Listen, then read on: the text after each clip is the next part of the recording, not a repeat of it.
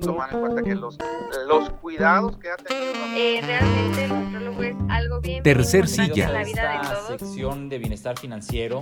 En entrevista con... Ya está con nosotros para empezar bien el año el doctor Abraham Rivera Guerrero. Él es amigo y colaborador de Cabina 88.5 Noticias. Lo saludamos con mucho gusto, doctor Abraham. Feliz año. Hola, buenos días. Igualmente, un gusto estar con ustedes. Gracias, doctor. Oiga, pues tenemos un tema que desde hace mucho tiempo el público nos había pedido que platicáramos con usted, que conversáramos con usted sobre el tema de la diabetes. Cuéntenos, ¿la diabetes mel- mellitus es así? ¿Es correcto, doctor? Sí, es correcto. Así se le denomina, este, se llama diabetes mellitus. La diabetes mellitus es una enfermedad que se caracteriza por el aumento progresivo súbito de los niveles de azúcar o glucosa a nivel de la sangre.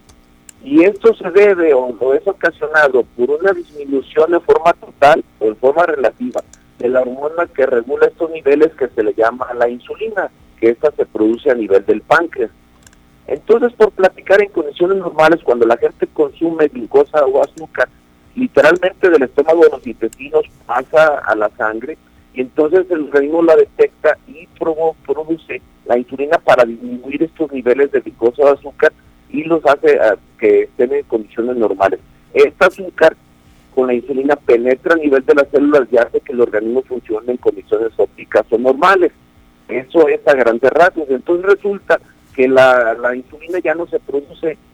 Asimismo, también se ha observado que el organismo ya no responde de forma adecuada a la insulina porque se dice que del lugar donde actúa, que se llaman receptores a nivel de las células, se están disminuyendo. Entonces, esto en su conjunto provoca que de forma paulativa o brusca se aumenten los niveles de azúcar o glucosa. Oiga, doctor, hay eh, estadísticas muy altas de este, de este conjunto de trastornos metabólicos en la población mexicana y además, conociendo los hábitos de consumo alimenticio, eh, pues es una cifra preocupante, ¿no? Sí, es muy preocupante porque eh, se dice que ahora sí que nuestra estirpe de etnia tenemos una predisposición un poquito relativamente alta a nivel mundial y sobre todo a nivel de Latinoamérica. A grandes rasgos dice la Organización Mundial de la Salud que hay cerca de 62 millones de personas con diabetes mellitus y cerca de 420 mil millones, a, ni- cuatro- 420 millones a nivel mundial, pero sí se dice que hay una prevalencia o la una frecuencia de diabetes en México cerca del 10% de la población y el problema es que va aumentando de forma progresiva con el paso de los años. Claro. A ver, doctor, en términos simples, glucosa en la sangre es un asunto que nos debe de preocupar si estamos además metiéndole eh, refrescos, eh, chocolates, etcétera, etcétera. La situación se complica. Sí, lo, lo que sucede es que eh, por a grandes rasgos las personas que tienen antecedentes hereditarios de, de diabetes, y el papá, la mamá, la abuelita, tíos, pues tienen esta predisposición a padecerlo y efectivamente, como usted lo comenta, la gente que tiene una alimentación que no es la adecuada, exceso de carbohidratos, exceso de azúcares, exceso de pan, exceso de harinas, pues tienden a desarrollar la diabetes en edades relativamente más tempranas.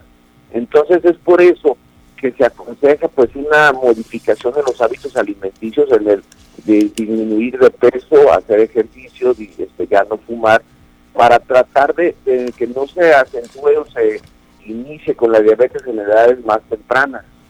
Oiga, doctor, edades tempranas eh, nos estamos refiriendo a más o menos en qué edad. Exactamente, a nivel de, de los veintitantos años, cerca de los 30 años, es que antes se conocía este, que la diabetes pues, aparecía pues, en edades más tardías, llamémosle 50, 60, 80 años, pero cada vez se ha observado que en gente relativamente más joven le está apareciendo la diabetes mellitus. Entonces, esto conllevado, como usted lo afirmaba, pues tenemos pues una alimentación que no es sana, ¿verdad? Entonces esto predispone que aparezca en forma más, más temprana. Aclarando, hay gente que tiene antecedentes familiares de diabetes mellitus, que es la herencia. Claro. Oiga, doctor, ¿y cómo podemos detectar o cómo podemos saber si estamos eh, padeciendo este trastorno? ¿Cómo- ¿Cuáles son los síntomas? Sí, a- al inicio, por lo general, este, la, como se empieza a concentrar el azúcar o glucosa en la sangre, entonces la gente le da sed. entonces empieza a tomar mucha agua, muchos líquidos y en forma continua y repetitiva. Asimismo, este, como no puede aprovechar el cuerpo el azúcar o glucosa en la sangre, entonces le da por a tener mucha hambre. Entonces la gente empieza a consumir exceso de alimentos en forma desordenada, en forma repetitiva. El cuerpo trata de deshacerse del exceso de azúcar en la sangre por vía renal, entonces empieza a tirarla tal cual por la orina. Y entonces esto provoca una aparición de mucha orina. Y la gente se asusta porque con, a cada rato va al baño en cantidades importantes. Y la peculiaridad es que la gente nota que es una orina concentrada, es una orina que huele fuerte pero olor a frutas, con mucha espuma. Y la eh, en condiciones normales no usamos la grasa del cuerpo para usarla con fines de energía. Entonces, como el cuerpo no puede, con diabetes, no puede utilizar la glucosa o azúcar, entonces empieza a comerse la grasa. En, en- en cuestión de pocas semanas, la gente empieza a disminuir en forma brusca de peso. Es por eso que la gente se percata y se asusta porque pues come mucho y sigue bajando, bajando, bajando. O inclusive los familiares se dan cuenta y sabes que algo tienes porque te enflaqueciste en poco tiempo. Estos son a grandes rasgos, aunque claro, el problema a veces es que hay gente que no presenta estos síntomas, que por eso pasa desapercibido y eso por eso nos retrasa el diagnóstico. Claro, digamos que estos son los síntomas más evidentes, más eh, evidentes. El tema de la sed, el tema del hambre, el comer mucho, el tema de la orina, pero otros pasan desapercibidos, otros síntomas pasan desapercibidos. Sí, el problema es que ahora sí que la medicina a veces es relativa. Entonces, cuando la gente no tiene una diabetes muy, vamos a llamarle muy agresiva, muy fuerte, entonces pueden pasar muchos años en que la gente nunca se percató que la tenía e inclusive pues no acude al médico y pues ya tiene muchos años con, con la diabetes y pues empieza a tener ya complicaciones cuando pues pasó desapercibido. O inclusive por eso hay gente que a veces en ocasiones pues no desea atenderse, ¿verdad? Y que tienen miedo a, a que se les diagnostique como tal y por eso no acuden. Ok, doctor, habla de complicaciones. ¿Cuáles serían en ambos casos las complicaciones de quien no, no se da cuenta que ya la padece y quienes ya se dieron cuenta y que puede ir a mayor?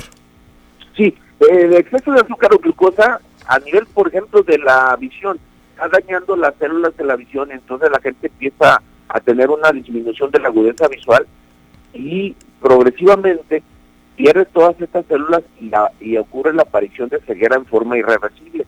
A nivel del riñón, el exceso de azúcar va destruyendo las unidades de filtración y entonces va perdiendo la capacidad de filtración o de eliminar las toxinas y de forma progresiva se destruye la función renal, lo que nosotros le llamamos insuficiencia renal, que termina en lo que se le conoce como diálisis. A nivel de los vasos sanguíneos, va des- los va provocando una disminución gradual, de, eh, sobre todo a nivel de las arterias, que es lo que lleva los nutrientes y sangre y oxígeno a las extremidades. Entonces va provocando disminución del flujo sanguíneo con la con la aparición de, de esto conllevando a que se conoce como insuficiencia arterial. A nivel de, de también de las arterias provoca más endurecimiento y esto provoca que la presión se vaya aumentando. Entonces eh, provoca una complicación que se llama hipertensión arterial. La gente tiende bruscamente a padecer de la presión. Y también este, a nivel de los nervios, que nosotros lo llamamos en los nervios de las manos y en los pies, que se llaman nervios periféricos, al inicio eh, empieza la gente a, a tener eh, sensación como descargas eléctricas, después empieza a aparecer dolor sordo crónico que no se quita con nada, y después las- los nervios se destruyen y entonces ya después ya sientes. La, la gente ya tiene como anestesiada sobre todo las manos y pies y entonces se le conoce como neuropatía diabética, que se le conoce como en guante y en calcetín.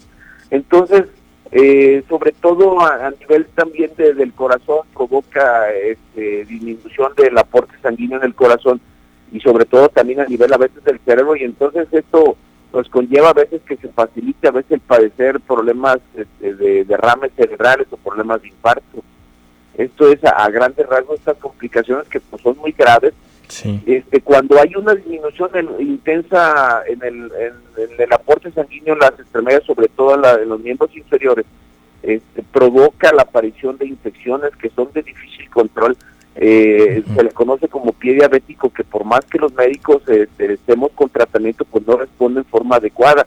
Cuando la gente no se cuida y trae muy altos los niveles de azúcar o glucosa en sangre, las defensas prácticamente se anulan o se disminuyen tanto que vemos eh, tal cual cómo va progresando la, las infecciones y eh, eso es la principal causa de pues que pérdida de, un dedo o dedos o hasta toda la extremidad, una amputación.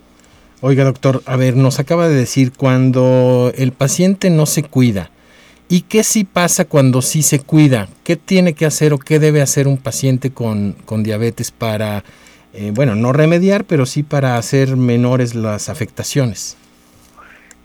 Sí, esa es muy buena pregunta porque eh, cuando una persona lleva la, la, indicación médica, es decir, disminuya la, el consumo de glucosa azúcar de la alimentación y se apega al tratamiento, ya sea tratamiento con pastillas o el uso de, insulina, entonces si la gente mantiene los niveles normales que, de, que debe de tener, prácticamente las complicaciones no se presentan y si se presentan serían muy leves o serían demasiado tardías en la vida, pero un, una, unos niveles constantes normales hace que prácticamente la gente viva como si estuviera sano. Sí, claro. Ahora, el problema se dice, y hay, sobre, sobre todo la Organización Mundial de la Salud dice que hay un 50 o 70% de la población con diabetes mellitus que no se cuida, es decir, no llevan las indicaciones, consumen lo que gustan, suspenden los tratamientos o inclusive este, pues le hacen caso más a los familiares, a la, comadre, a la vecina y andan con tratamientos empíricos que esto pues provoca la aparición de estas complicaciones en forma brusca y en forma aguda. Claro, entonces seguir las indicaciones del médico, visitar al médico con frecuencia y seguir los tratamientos es la recomendación que nos hace el doctor Abraham Rivera. Doctor, muchísimas gracias por aceptar conversar y colaborar con nosotros en Cabina 88.5. ¿Ya se vio en nuestra página de Facebook? Ah, sí, claro que sí. Muchos likes y muchos comentarios agradables. Qué bueno, doctor. Nos da mucho gusto y gracias por seguir colaborando con nosotros. Lo apreciamos mucho. Gracias. Hasta luego, señor. Un abrazo. Adiós.